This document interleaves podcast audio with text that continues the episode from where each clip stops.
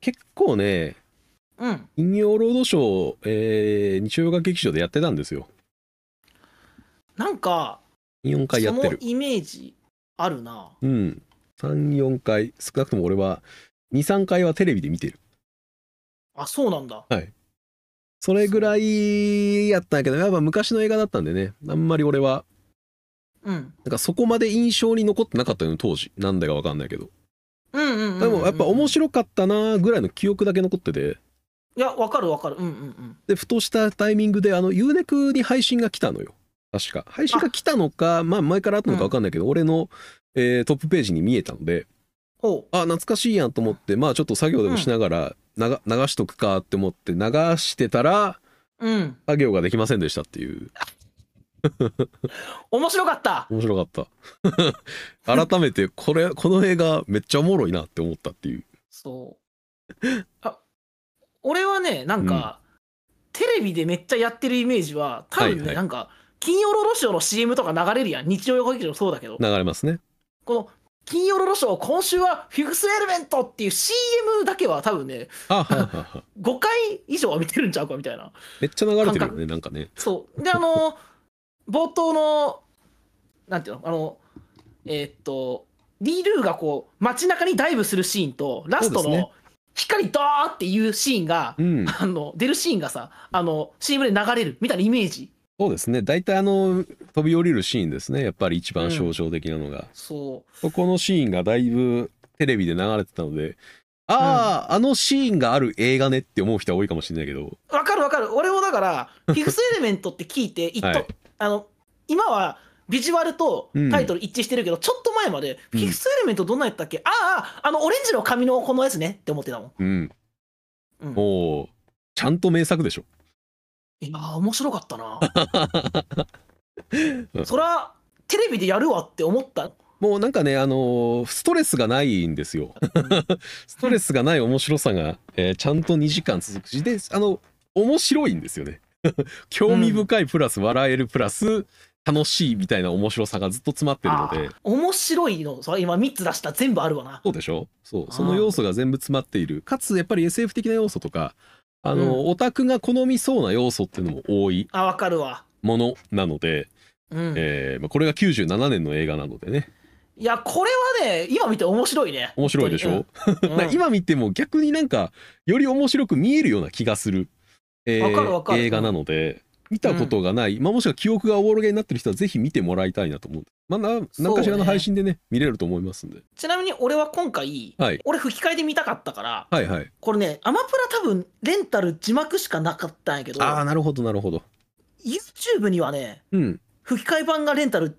できたのうよん YouTube ではうんうんうんうんで見たけどねそう、うんまあこう吹き替え好き的にはこう結構声優さんの演技もね楽しい一本であるね、もちろんもちろんやっぱ金曜ロードショーの映画という印象もやっぱ俺はあるのでうんあのーやっぱりちゃんと往年の声優名優さんが当ててらっしゃる、えーうん声の印象しかやっぱりないですよね、わかるわかるそういうとこも含めて結構 ね面白かったよって話をはいしてきたらいいね、うんはい、リュック・ベッソン監督作品「フィフス・エレメント」えーはいなので本日のダラスミは、えー映画「フィフス・エレメント」ではタイトルコールお願いしますはい、せーのサブカルのぬかるサブカルのぬかみ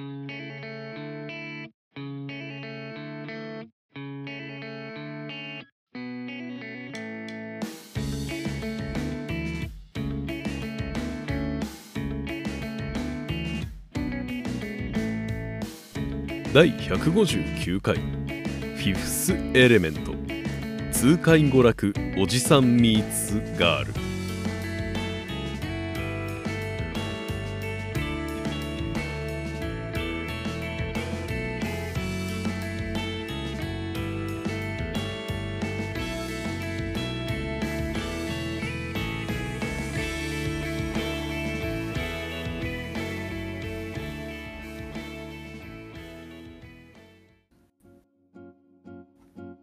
ね、リュック・ベッソンって聞いてグッさんがああの映画撮った人かって出てくるかどうかはまた別の話でしょううわちょっとわからないなレオン撮った人何の人やろあーレオンの人かなるほどな、でちなみになんですけれども、うんリュック・ベッソンっていう監督は、まあ、フランス人なんですけれども、うんえっおうと、フィフス・エレメントが撮りたかった人なんですよ。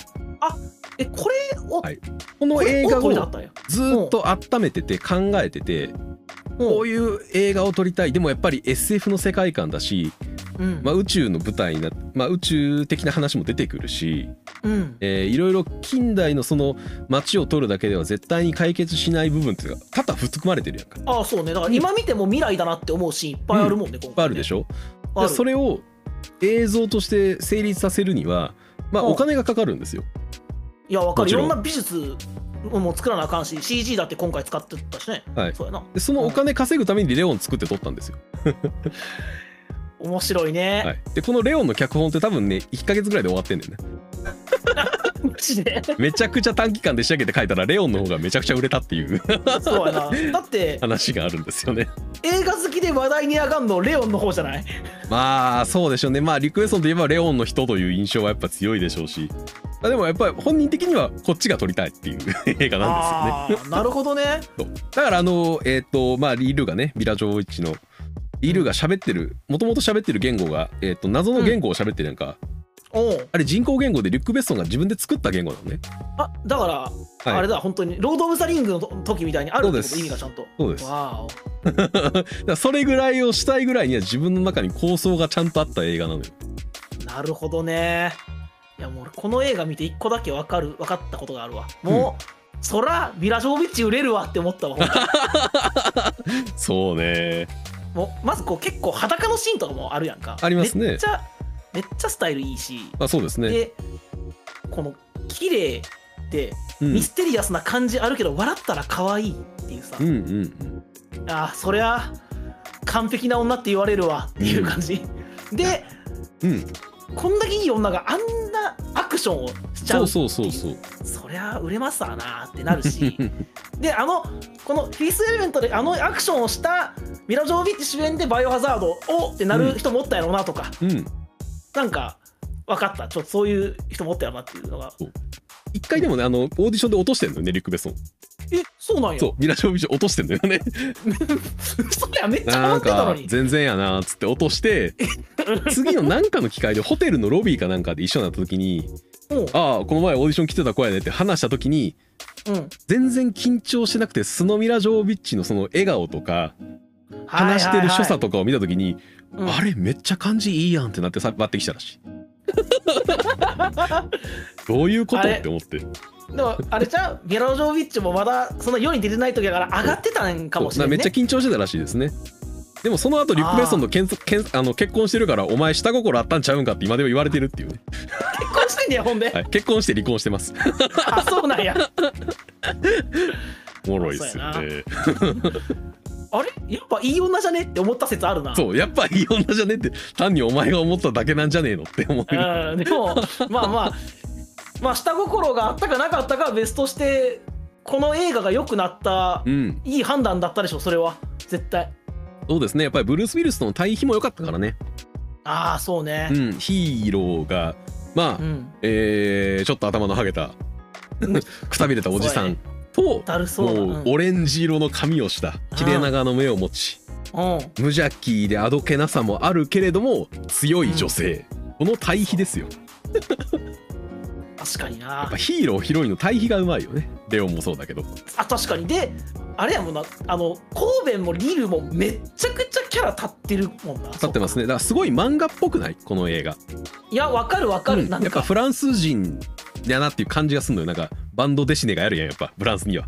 ああそうかうん、はい、まあ漫画文化にもすごい近しいものがずっとある国だしうん、なんかそういうキャラクター付けみたいなのがうまいのかなとか思いながら見たいや覚えがありますね。俺その神戸がさ、最初寝てるシーンから始まるんで登場の時はあー始寝まてるね起きてだるそうにあーって起きてなんか機械の音声とかとあ話しながらタバコ吸って、うんなんか友達と電話してだるそうにして、うん、あタクシードライバーやねんなその仕事が、でお前免許の点数何点残ってんだよあー50点は残ってるよってこうなんかだるそうに言ってで車乗ったら5点ですって言われて さなん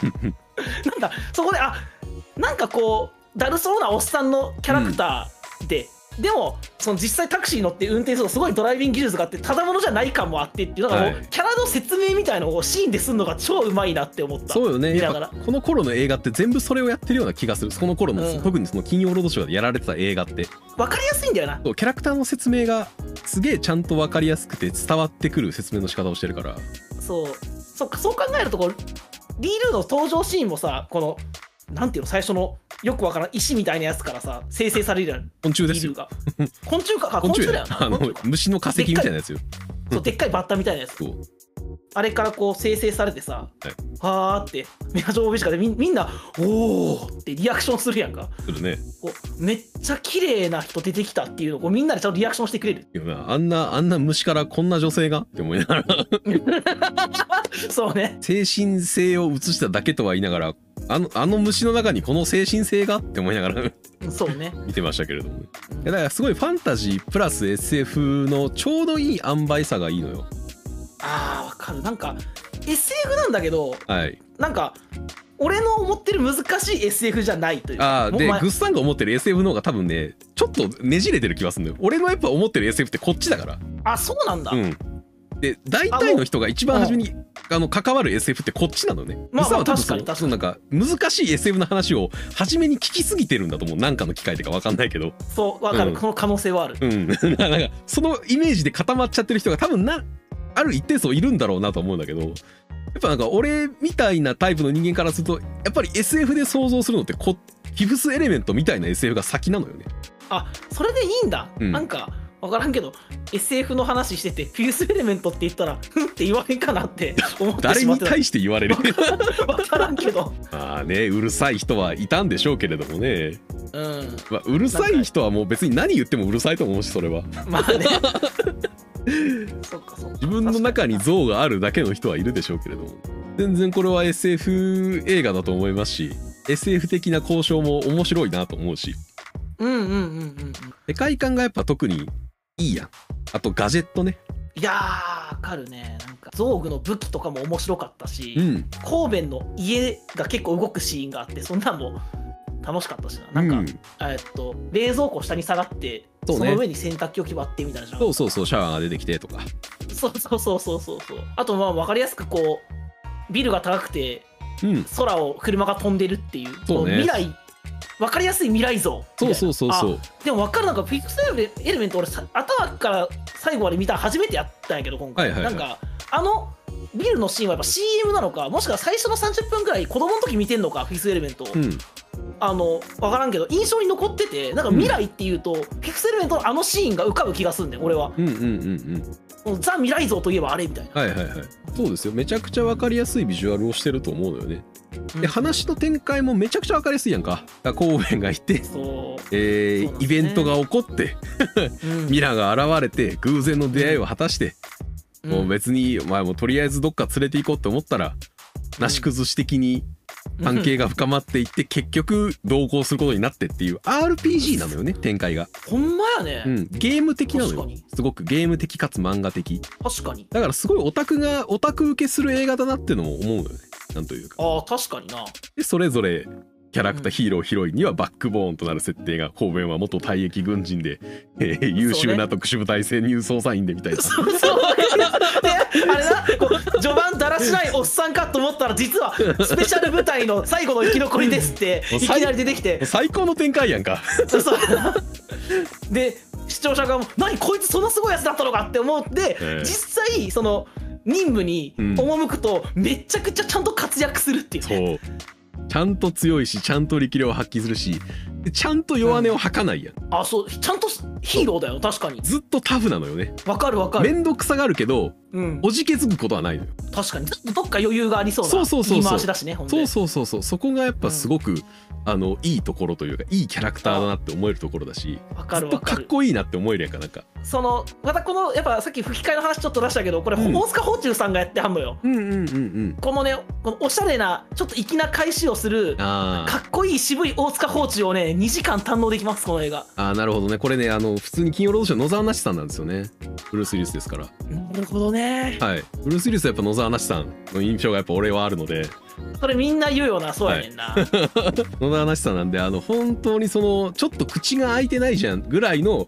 ぼやっとした喋り方をずっとやるのよね、 うんなんかイメージあるな、うん、あれがね本当になんかかっこよくて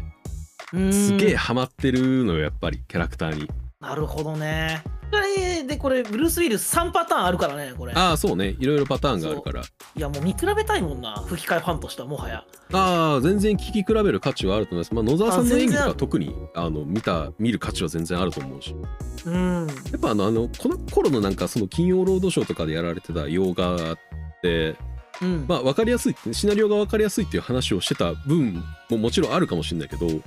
あうのん分かりにくい言葉を使わないやんかあ確かに思い出しして見てもらうと分かると思うんですけ思い出してみると、どはい本当にどうでしょうそうだあだからそうだ SF で一番俺が怖がってた部分がないんだないんですよでそないもんなんですよ普通、うんうん、そんなあのそれを楽しむのは SF 小説を見た場合なんですね、はいはいはいはいはい、でその時は別によく分からないことを言ってるその雰囲気が面白いから使うんですようんやっぱりそれを楽しみたいからそのよくわかんない言葉を使ってんのがなんかかっこいいっていそうですそうですそうで SF のす味がするから楽しいんだよねそれそはうそうそうそうただ「ファイヤーボール」って言われるよりは「グレンの炎が」とか言われた方がちょっとかっこよく思えるやんかわかるわかるそういうノリななんです うよ、ん SF 小説のよくわからない単語っていうのはいはいはい、よくわからないように見えて結局読んだらよくわかるっていうのは多いしだから結局言い換えただけやないあかそいうみたそいうなそうそうとかもあったりするんやけどそのあたりを使ってないのよね多分セリフの中あにーこの映画は確かにあー話聞いてるほんまやなだけで何が起こってるのかが分かるしどこ行くのかも分かるまあどこ行く地名が分かんないあの初めて聞く地名はあるけどそれは映画の話だしっていう話うんそうねそうそれぐらいしかないのね多分ね確かにだから本当ヒロインの喋っとった言葉の内容だけだねわからんかったって多分、っていう思ったと思うんだよねああそうなんか内容がこんなにスッと入ってくるかねうってん思ったな確かにそう考えるとで結構この内容的に話のシナリオ的にはさもう世界の存亡がかかっうんあそうでたすさ、はいめちゃくちゃこうスケールのでかい話じゃないですかそうめちゃくちゃでかいでありながらめちゃくちゃコミカルに進むよなこの進む話めっちゃ進むあ俺びっくりしたなんか最初のさ、うんあのエジプトのシーンあるやんかありますね最初冒頭のねあのシーンからもなんかテンションが爆上がりなんですけれどもに そうその話もいいねでなんかあこの秘密にされてる何かうん存在がいて、みたいなでいよいよそいつら出てきて、はいみたいなで秘密を知った教授殺されてみたいな話があってあ結構そういう世界の存亡に関わる重い話なんやって思ったらさ、もうえ本編ブルース・ウィリス出てきてからしばらくめっちゃコミカルなんや って笑いながら見てられるっていうあかそうそうそうそうそうゲイリー・オールドマンだから俺やっぱそれこそレオンのイメージはいはいはいはい強くてレオンのゲイリー・オールドマンってめっちゃ怖くないああそうですねまあ悪役で有名な人ですからねやっぱりそうでやっぱりあのそれこそあのヒロインの家族殺してさ、うんあーみたいな、うんってなるそうででもなんかその人殺すことはそんななんか大変なこと思ってないあのナチュラルやばいやつみたいな、はいはいまあサイコパスっぽいようなキャラクターを演じることが多い人ですあってであー今回もだからうんあゾーグあ敵ですわあゲイリー・オールドマンうん恐ろしいやつかと思ったら結構コミカルなんかいっていうねうんこの俺のゲイリー・オールドマンに対するイメージも振りになってて、うんうんうんうんあそういう感じなんだっていうでなんか思ったより小物だしさこいあつそうですね全然小物なんか中間管理職から基本的にゾそうーやンねなんか上のもっと上の存在からうん脅されてて「分かりました」みたいなあんな部下にはバシバシ言うの に「お前結局なんか係長ぐらいなんや」みたいな、うんやっぱこの映画がなんか受けたのもなんかそのやっぱ公開時代は97年やからうんであのー99年の恐怖の大門の話があるわけですよやっぱりね日本には。あーなるほど、それの話もあってだからあのうー、ん、このヒグスエレメントで最終的なラスボスはあの巨大隕石君になるわけやからそうそう そう巨大隕石君みたいな意志を持った巨大隕石君みたいな話やん かうんそうあいつの指示でゾーグが動いてるから,、あそうやなうん、だからそうシャドウ様みたいな、んそうそうそうミそスタうーシャドウかうんそこのなんかあの面白さも含まれてる気がするよねなんというか確かになあれだよねアルバットの時もさ恐怖の大の話したけどさ、まはいブルース・ウィリスが隕石からあそう地です球よ守る話だったわそう大体ブルース・ウィルスは隕石から地球守ってるからそうブルース・ウィリスは隕石から地球守るか爆発に巻き込まれるか銃撃ってるかのどれかなんて思ってるよね、どれもうか今日見てとりあえず火器には関わってます そうな爆発物には関わってますそうねそうブルース・ウィリスのアクションもななんやろうなやっぱやっぱりやっぱりいいなって思うよな改めて見てねあそうですねやこっのぱこの頃のなんかハリウッド映画っていうのは本当にちゃんとドンパチやるから、いやそうやねこう火花と爆発があそう起そうこる中ほんとギリギリのところをブルース・ウィルスがこう走っていく感じうん、でその中こう銃を撃って敵を倒していく安全性とかあんま考慮されてなさそうなぐらい近くで火花起こってるもんねそうやねんだだ大丈夫って思うっていう肌ぐらいちょっと焼けてそうやなって思いながら見れるようなでもだからこそこうやっぱ見ててヒリヒリヒヤヒヤうんする感すじ、るしだからこうアクションって面白いよって思えそるうそうそうであと今作はやっぱクリス・タッカーのねルビー・ロッドがいるじゃないですか、ああーのあのねこれ「 め最ちゃん!」っていううんあの最高めちゃくちゃいいキャラクターやんあのキャラクターも物語の展開に一切関係ないんやけどそうこいつおらんでいいねん別そうにいなすくごくないそう そのあたりもやっぱ俺すごいと思うのよエンタメ要素こいつやねんな っていうかこいつ別にさだからそうだからなんか、ラジオの DJ でさ、はいなんか中盤ぐらいからやったら出てくんなこいつと思って、はい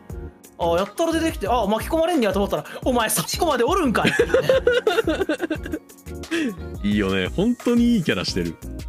であのやっぱ吹き替えポイントああそうですってねいうと吹き替えはあの三谷由紀さんがやってるん三で谷すかね裕二さんね最高最高にやってますねやっぱねあのねクリス・タッカーのあの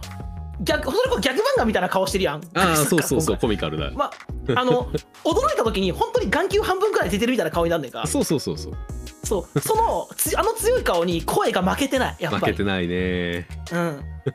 あの動きも面白いやん面白いんですよマイク突き出した後に「うん!」って振り返る感じとかねそうそうそうそうそう本当になんか飛沫めっちゃ飛んでそうな喋り方というかバーってこうでっけえ口でそう開ける感じとかそうあの動きと声にねぴったりはまっててそうなんですよルビーロッドとさうんオーベンのさ、うんやりとりあの、うん今のこの気持ちを聞かせてちょうだい最高だあ もうコントやんみたいな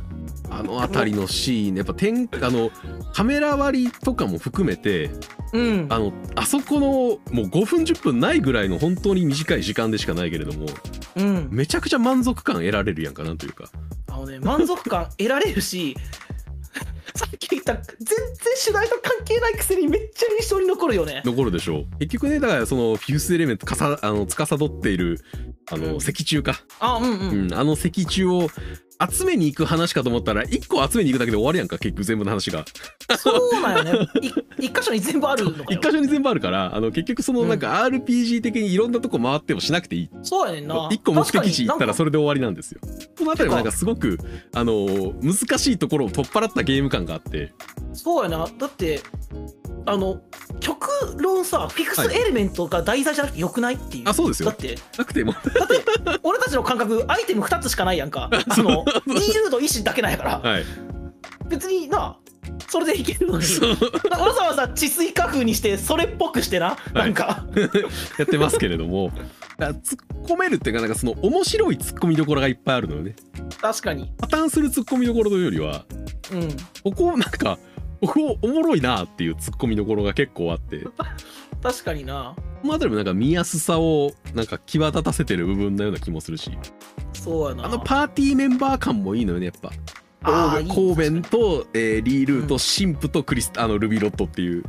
あーいいね全員キャラ立ってるキもャラんな立ってるでしょ全員あうんああとそうかあの神父の息子が、そのあいつも神ね父も確かに息子もいるし神父もいるしあの辺りもなんか本当にパーティーメンバーやんから4人パーティー感があって確かに長老一人若手一人、うん主人公おってヒロインおってかそでうちょっとあのコメディ担当一人おお、うんほんまやねそうでしょその辺りがなんかねすごくやっぱ見やすいというか腑に落ちやすいというのはなんか日本の創作物っぽさをそこから感じてるのかなとかもちょっと思ったのよね見な返んかしたこう時に俺たちの中にあるスタンダードみたいなものにパそうッそとうはまんのやろうな多分ひな形に近いんだろうなって思うああそうひな壇大祭その通りさ、うん確かにそうやななんか SF でフランスの人が監督でってだけ聞くとそうそうなんかむずそうじゃないとか思ってしまうけど、うん一切そんなことないからねだからそのなんかキャラクターの立ち位置とポジションと設定とかを汲み取るストレスがマジでないんですよ。ないすごい喉越しが良くて。だからうんツッコミどころの話なだからだからそれゾーグと神父が2人で喋るときにうん。そのゾーグがなんか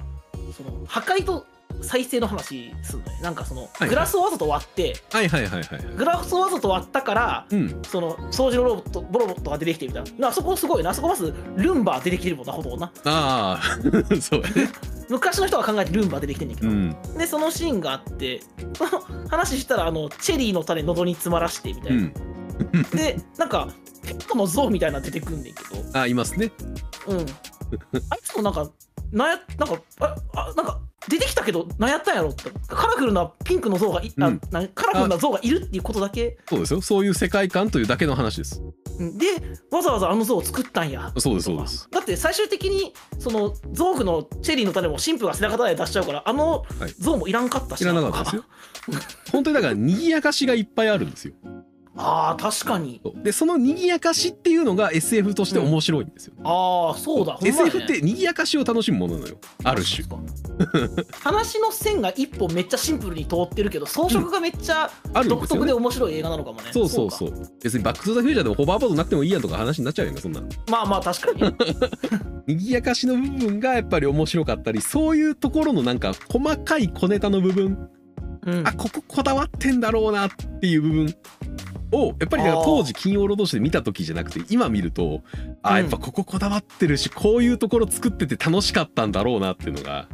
あーでも分かるな見れるのなよんねかそれこそこの宇宙船の内装とかさ、うんうんその未来っぽい設備みたいのが出てくんねんけど、うん CG 使ってないところもあるからそうそうそう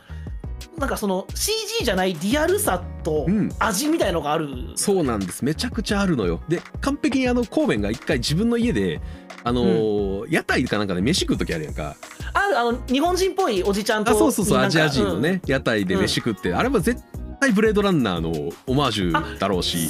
そうだそうだブレードランナーのうん冒,、 冒頭でこれのなんかオマージュ要素とかもあるんだろうなとか今見ると新しい発見がいっぱいあってねああそっかそっかうん何回でも見返したいなって思った映画はなんか久々だったなと思う、これはね何回見返しても苦にならないのよね、うん、ささっきだストレスのなさうんうんああでもそうやななんか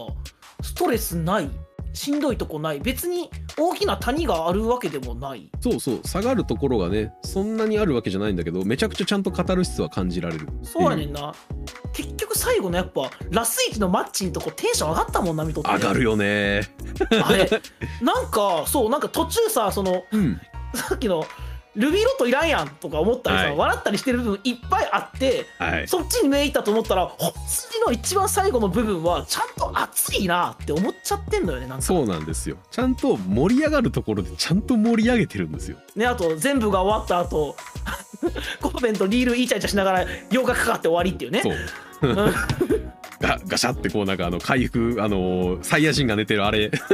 そうそうそうそをう開けな開けた時にあと5分ぐらいはっつってこう締めたりそうそうあと5分かかりますって言われるやつアメリカ人のジョークやなって思いながらこうなんそうかそうそうそうハリウッドジョークっぽいって思いながら見れるやんかうんそうあの辺りとか本当に見てて面白いねんな主人公はさ別はいにはい成長するわけじゃないうんくて、ずっと強いまんまなんだけどやっぱりこの会話のかっこよさとかで、うんやっぱいいいい主人公だなって思うねんな俺、うんうんあそうやな好きやなと思ったやり取りそれこそ最後の隕石が衝突しますっていうのが分かって、はい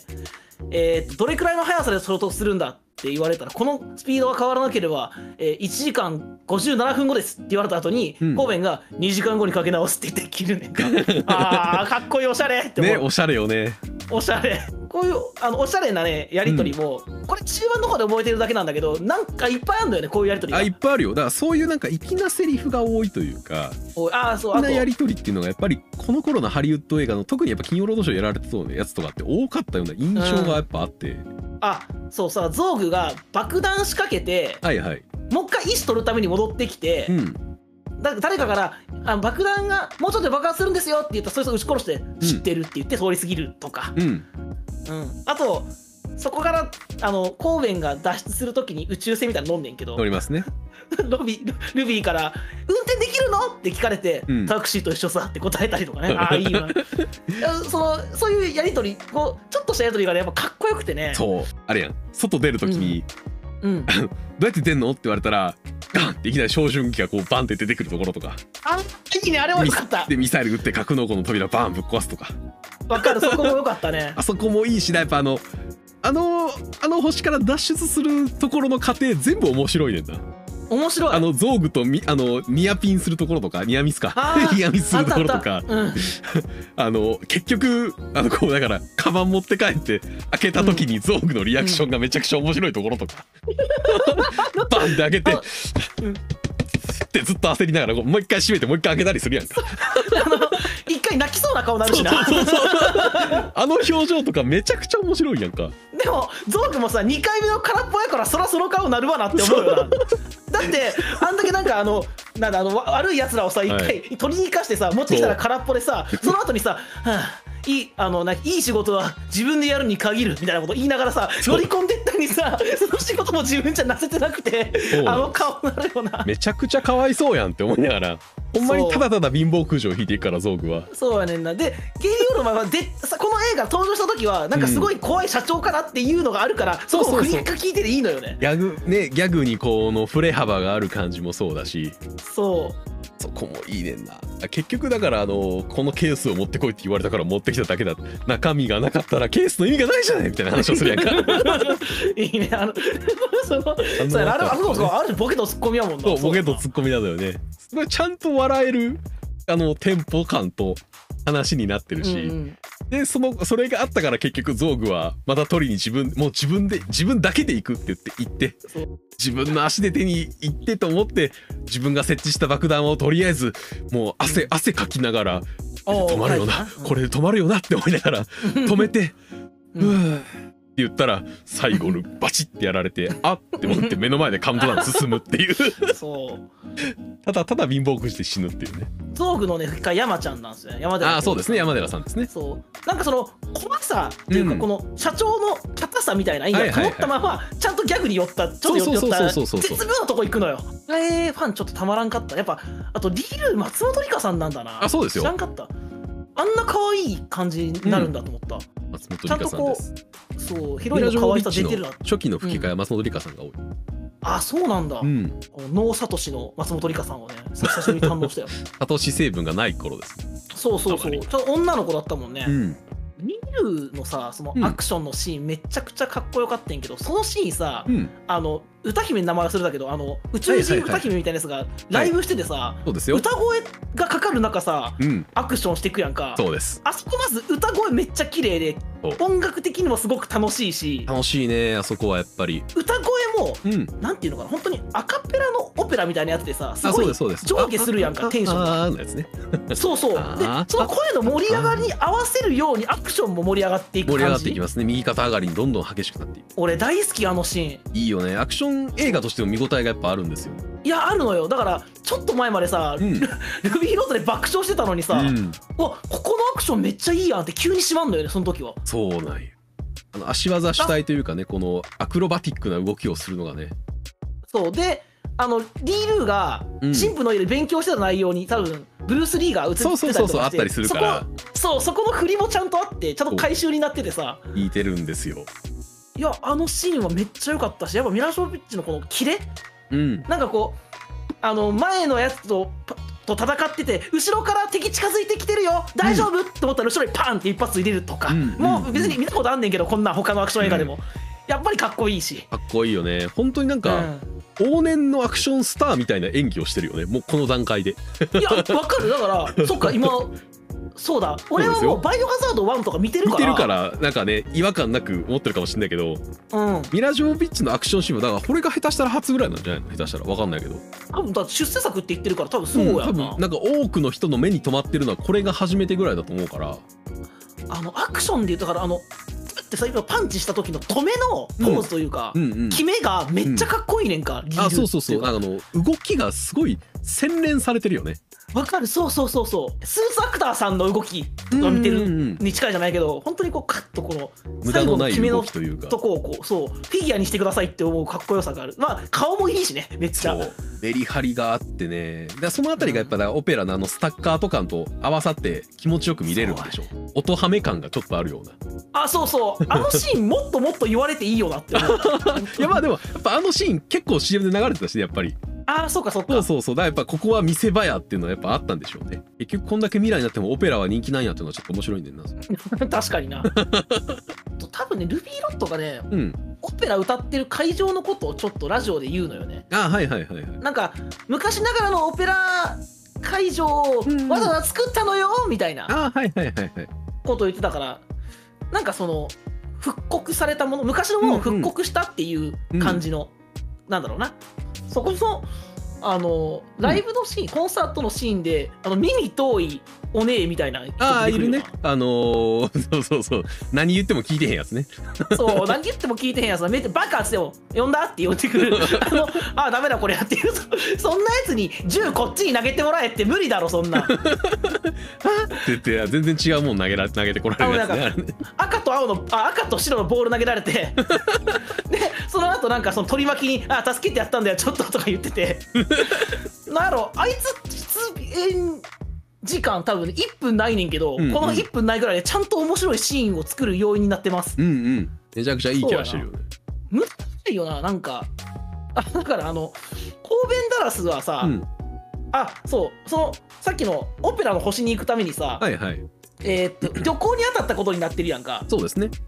まああ当てさせてもらったというかそうのん国の力で、うんでであの神戸を装った悪いやつがさそうですね漫画ラワのそうエイリアンが化けてさ行くねんい、けど、来ますけ どねああいうのって普通さ、うんくぐり抜けてさ悪いやつがさ、宇宙船内で悪いことすることが多いと思うねんけどさ、失敗するからな受付が普通に優秀で止められるっていうね ちょっと今思い出して面白くなってきたわあそこめっちゃ良いシーンやんなやっぱりめちゃ嬉しいあ普通にわかあうん、神戸ダラス様ですかダラス様すでにご登場されておりますが」って言われて「そうそそんだけど俺が神戸ダラスだ」ってこと言い出すそうそうでこんなお前かいもそれ以上策ないんかいっていう さもうちょっと、ま、前準備せえよみたいなそうやねんな何も情報とかもね紹介もしてなければ 裏工作もしないっていうただ ID 使って乗り込もうとしてるだけっていうそうそ少々お待ちくださいっつってなんかレントゲンかなんか取られたら全然化けてるやつやって分かって速攻で締めうられまる あそうそうあれあっさりバレんねんなそう速攻でシャッター閉められてスーって受けてあ下がっシャッター下閉められるんだがっていくでもうなすすべなしやねんなそ っからなすすめだしバレてしまったいけないって 思うなそうそうだからあれも前半さ宇宙にから、うんあんな恐ろしい見た目のしかもこう、はいちょっと着ぐるみで生々しさもあるやんか、はいはいはいはい。見た目どう見ても悪いやつでうん地球を狙ってて、っていうしかも悪悪側のやつやってもそううね説明を受けてる状態で、うわ恐ろしいやつ来たってお前そんなやつらがこんなあっさり失敗すんのって いう面白さあるしそうなよね。結局だからゾーグはこいつらを使おうとしたことが間違いなんですよ。取引相手を間違えすぎてるんです。そうやなあそうかでこいつら造具の銃の赤いボタンを押してば自爆するあ、しそうなです。自爆するんで。恐ろしいそうやな敵に見かけてアホやねんな普通にやっぱね、やっぱ敵側がどこか間が抜けてるっていうのがやっぱいいよね。それこそ造具のなんかうん部下、一番の部下みたいなはいはいはいはい黒人っぽい人いんねんか、はいはいはいはいめっちゃなんかキリッとしてかっこよくて、あの強そうな見た目なんやけど、うん。なんかあのだから神戸を捉えろって言われてるねんけど、うん神戸の標識がちゃう家になってたからなんかそでうちそうゃそううやつ持って帰ってそこもそんなあっさり失敗するっていう で社長にちゃんと怒られてうんい。やこれはそのはずはないんです っていうめっちゃダメな部下やんこいつなんでお前その地位まで行ってみたいなさそうだよね。そうやななんか不思議やななんかさ、うん。そこおかしくないっていうところはいっぱいあるのにそう喋ってけば喋っていくほど面白くなってくる映画なんだよねこれ逆にそれが面白いよね。多分やっぱ。なんかそうなんかガバガバやんって思っててそう俺そ見うなそがうら多分でガバガバやんをなんかいやガバガバじゃんあそこじゃないねそうそうそうガバガバじゃんってなんねん下げる要素じゃないよね。ここが面白い要素になってる。楽しい要素というか。でもえ SF でさ、はいはい。スケールのでかい話なのにうんガバガバで面白い、ガバガバが装飾品として面白くなってるってそうなんですよ。なんか不思議な作りだねあ SF っていうのはやっぱりだからちゃんと人間を描いてるもんだから面白いんですよ。だからうんこういうアホな人間が出てくる SF もあるってことやてか SF ってそうなのよ基本的に SF っていうかあおそうなんだ話ってあー物語っそうて結局やっぱそうだからキャラクターがどれだけ面白いかによって物語絶対面白くなるから、まあそうですよ魅力あるキャラクターが出てくるから面白い物語でおもその面白い物語のジャンルは何かって言われたら SF でしたってだけなのよああだから今回そのうんジャンルに関わらず、うんやっぱそうかキャラクターの魅力がそうだと思うトトータルそうそうそう全員魅力的なキャラクターってやっぱ描かれてる確かに神戸に DU その今言った造具もそうやし、その部下もそうだし、そうそう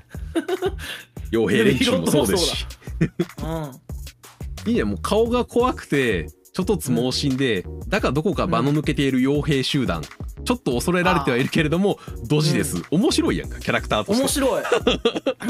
面白いわそうそれが集まってるだけでやっぱ面白く面白い物語になるんでしょうね多分ね確かにないやそれをなんか納得させられるぐらいには見てて楽しめたなっていう映画だった気がする、大統領はさずっと座ってなんか言ってるだけだけど最後さあはいはい神戸のお母さんにさ大統領ですだって言っ たら「あ大統領だってあんたもう人の前々して嘘までつくのかいもうあの大統領がねそアホなんだからそんな賢い喋り方できるわけないでしょ」ってぶち切れられる そうそうそう面白いそう最後の最後これ多分ラストもう5分ないぐらいのとこなんやけど、う んなんか最後までそう考えると笑えるところが詰まってたねそうそうそう笑えるところが詰まってる緊張感を高めるのが目的の絵物語じゃないのねあー確かに唯一高まるのがその最後のフィフスエレメントを起動するシーンなだけで多分うんそこの何をどうやったら起動するかをちょっと謎解き的になるのもねでやっていくくのも面白いよねあそこもイベントシーン感があってすごいいいねんなあであのため息で開くところとかねああいいよね あんだけ緊迫したシーンだけど、ルビーロードプレへんのも面白いしなこれ結局役には立ってないからなあの人 そうやねなんかなんか結局あの神父の息子と行くとこかぶってああっち行ってあーうんどこ行きゃいいんだったっけみたいなわたわたってしてうるせえだけのうるせえだけですからそうにぎやかしなんですよでも憎め ないでも憎めない人は面白い必要なんですよやっぱそこがそう好きなんだよな あのそうやね一番印象に残ってるまであるなルビーロット、うんうんこう結構ルビーロット神戸リール造具くらいはいはいの話を今日はしていこうと思ったけど喋っていくうちにあ神父も神父で面白かったしなあめちゃくちゃ面白いですよなんか通気口みたいなとこ入ってなんかだからえーっと、うんみ密輸じゃなくてなんていうのああいうのこっそり忍び込んではいはいはいい行った潜り入しとかしててたしな、うんせ潜入か、うん潜入ねして飛行機乗ってうんめちゃくちゃやってたしなあいつなすごいそうですよだからもともとやっぱりリあの神父がいたっていうかその神父が結局冒頭であったエジプトのあの話っていうのを受け継いでいたからリールーの話を信用することができたし、ああ、そうね、えーそれがあったから結局リールーと神父は神戸を最終的に頼ってう ん、話がごちゃごちゃしていくことになるきっかけを絶対生む人だからそう、ね、あそこが必要になるのよね。やっぱあの冒頭のそのエジプトのシーン何だったんだっていうのがずっとこの明かされないまま進んでいくから、そうだそ ねうそこも伏線としての生かし方もいいし。ああ確かにそううだね、ん、あの冒頭のシーンの段階でやっぱワクワクはさせてくれるしねもうちょっとお前早く歩けるやろってずっと思ってるしねそうねなんでそんな最新鋭の装備しててちょっと早く歩くができへんねんって思いながらそうのっそのっそのっそのっそしてるな足の幅もうちょっと丈を上げて丈をって思いながら、俺はやっぱエジプトのシーンで、うんあ好きやなって思った掴まれたのはあれやな、はいはいあのあれさあの教授がさ、うん敵が解読しててさ、はいはい男の子がさ鏡みたいなの持ってさあー光当ててんねんかで、うんちょいちょいさ鏡傾いてさ「光!」って怒られんねんかないなんか、でもうももう一回「ね光!」って言ったら今度はその外の宇宙船の光がバーってついて「あそうそうこれでいい」 みたいになるやん かああいうのも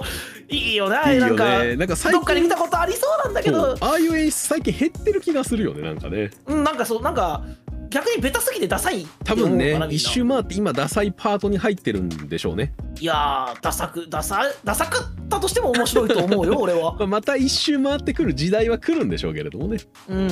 いいじゃんああいう大げさで分かりやすいのよね本当にいろんな要素が詰まってるしだからやっぱ結局その「イフスエレメント」っていうこのタイトルに関してもうんさっきのそのエンディングのねそのうん敵中からあの治水花風の、はいはいはえいーエレメントを集めてうんご 5, 個あるって聞いてたけど4つで最後何なんだって聞いたら「愛」っていうそうや ねこの愛ね展開もやっぱ熱い展開やんかやっぱちゃんそうとねそうあそうねなんかそうベベタだけど熱くはあるよねそうそうそちゃんと分かる分かるなんベタでか熱い展開いやわ俺もいや相手って思ってしまうけど、いやいやいいよ結局ともそうそうそううん納得もするしで結局コーベンとリールのその信頼関係が生まれていって育まれたものが愛であるっていうところが、えー滅亡を回避するものになるというのも、そうねうん、なんかあの最後一番はわかりやすいメッセージ性な気もするし、こんだけ喋ってきて実は、はいこのクライマックス熱くもなってるし、うん大事なのは愛だっていうそうそうそうあのメッセージはちゃんとあんのかいっていうねそうちゃんとあるんですよ。中身もちゃんとあるんだよだからそうその前に分かりやすくリールがね人が戦争してるの見て泣いてねそうそうそう。そうどうせ人はあの殺しちゃうんだって言って、うん、いやそうじゃない愛もあるんだって言ってねそう、神戸が説得するやんか。それが効いてくるわけですよ、ちゃんと。ほ聞いてくるんだよねんと喜怒、喜怒哀楽、まあ、度はないか。 まあ、いろんあまなあ、確かにねいろんな感情をちゃんと、えっ、と、映画の中で描いているし、うん見た後にも、見た後はちゃんと全部面白かったなって思える映画だと思う。なんかこのジャンル的にもうん本当に SF でアクションで、はいはいはい。まあ、ラブストーリーでコメディでああ、そうね。っていういろんなジャンルから取ってきてさ、うん。それこそこう本当にちゃんと一つの話になっててそうそうそうの全部の要素が実は次元高くてっていうさそうなんですよね。ごったに感あるんですけどね、実はちゃんとうまいことまとまってるんですよね。そうでめっちゃライトないい意味でめっちゃライトなのそようそうそう、めっちゃライト。何回でも見たいしテレビで流す理由が納得できたし、うん。この時代に見て面白いってこともすごいことだと思うしそうなんよね。もう30年近く前うん話ですから、これがやっぱまだ面白いっていうのいい映画の証明でしょうしだから本当に見返して俺は良かったなと思ったのよいやわかるこれで もやっぱそういう機会がなかったら絶対見返してない映画だとも思うのよいや確かに俺も今回だから、うんドミニクの勧めというかそんな感じで見てるんやけど、なんかテレビでめっちゃやってたやつでしょ、みたいななんか多分めっちゃライトな感じの話やろうな、うんみたいなだからこんな喋ることがあるって思ってなかったこんな風にあるんです あの見るまで俺はこれだけ喋ることがあるだろうなと思ったからやっぱこの,、ね、この映画は見た方がいいよって言ってわけだしいっうんぱい詰まってるんですよね多分ね面白いところ、面白さを面白さだと言えるポイントがうんわかるなぜひねなんかね見どころだらけこのなんか話を聞いてそういやそんな映画確かにそんな話だったなって思った人はもう一回ぜひちゃんと頭から最後までを通してみてほしいやぜひ見てほしいね、なんかだから新しい発見もありそうだし、い。うんそのやっぱキャラこういう展開面白かったよね、うん、このキャラが良かったよねっていうのはやっぱこの実は見てほしい まあクリスタッカー見てほしい絶対そうねあの記憶の中にいるルビー・ロッドより多分もっと際どい動きをしてるからなんという か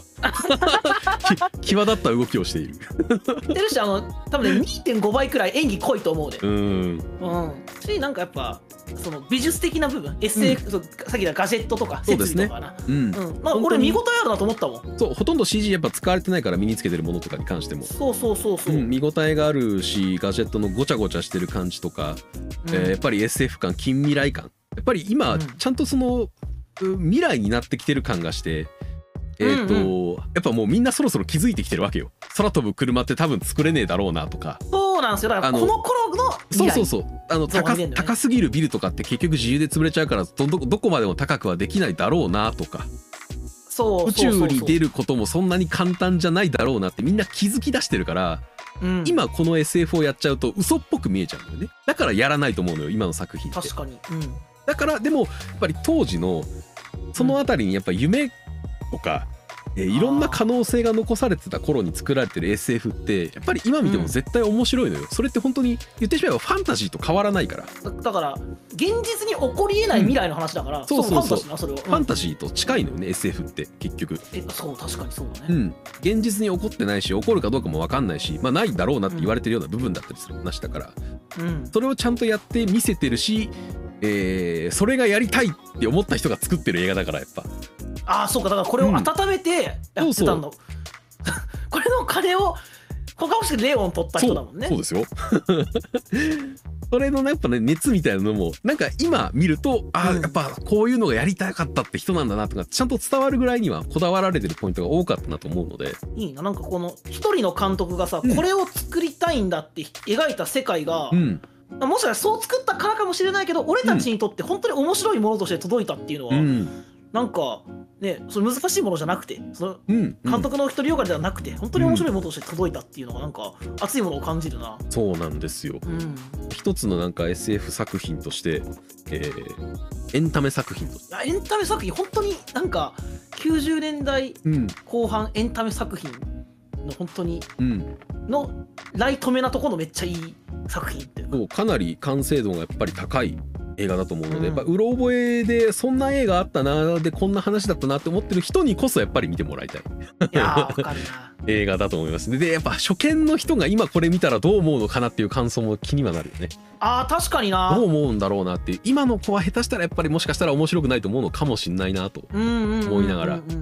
らそう考えるとなんか逆に当時見て今見れて面白いと思えてるのはなんかいい経験だなと思うのでそうねだから俺もこういう映画あったこと知っててなんとなく美術は入ってきた上で見てるから、うん今見たらどうなるかが気になるなどう確なかるにでしょうねうんうん、やっぱりそのタッチパネルが出てこないでしょ、そうなんですよね、この頃の SF って絶対的出にてこない出てこないんですよスワイプする動作がないのよ絶対的にああそう言ってた名前、うんそう画面スがワイプって発想がない画面をねずらすっていう発想がね絶対ないんですよ90年代の SF って、そこんなもんできると思ってないから、うん、 あそう考えるとだからこのフィフスエレメントの描いた未来にはうんいけへんけども、フィフスエレメントが想像もしてない未来にはいちょっと行ってるってあそうですだよなそうですそうです未来になってきてるってそういうことなんやなそうそうそうそうネットの発達とかねそのあたりとかも含めていろいそうろかだってうん変わってる部分はありますからとかインターネットらしきものも別に出てきてないそうですねネットワークを経由してうんぬんみたいなセリフが出てこないやんかそうやなだってないから想定をしてないから、そうなんで すね発展していくという想定をしなかったりするからテレビとかまだでかいしねそうでしょ全然液晶ないでしょ、だって当時液晶がないんだから、うん液晶のテレビっていうものを物体として画面の中に置けないよねそうだよねうんこの辺りとかさ見てるとすごい面白い、えーまあ言ってしまえば多少レトロフューチャーみたいな、うんうんうんうん えー面白さを感じれるものでもあるしいや今見るとやっぱりいろんな発見ができる本当に良作だと思うあ分かる両作だね分かる分かるいやーなんかその面白さを再発見してもらえて俺は良かったです冷た甲斐いがあやりま俺しもたなんか見てよかったわこれはなんかレンタルして見る価値があったと思うう俺は、んまたテレビでやってくんねえかなあ本当にまたテレビで見たいまた野沢なしさん版でやってほしいいやー見たいなそ の大塚さん版もめちゃくちゃ良かったけど、うんそさのさん版めちゃくちゃいいけどもっともっと渋くなりそうなイメージあるう野ん沢さんの、うんううんん、そうねもっとなんか手だれ感が増えますねああいいねうんクロート感が出るのいやいいですね、まあ、90年代のこの頃のハリウッドの、えーテレビでやってた映画もまた見ていきたいですねああそうですね、うんなんか俺ちょっと前にあのグーニーズ見たから、その話はちょっとあ懐かしいつたなグーニーズこそ企業労働者だってやってないんじゃないやったの古すぎるんじゃないえっとねちょっと前に実はねリクエストキャンペーンみたいなの届いたらしくてやってなたるんだほっどてなるほどなんかグーニーズもなんか俺テレビで見てちょうどいい映画やなって思ったりしたし、うんそうねうん頃のやっぱエンタメ映画ってのはやうんっぱストレスがないってことはすごく大きい気がしますね確かにな最近は特にそのストレスをいかにかけらかけさせられるかというのが結構競われてるような感も若干するので、なんかそうこのこのなんていうのこう語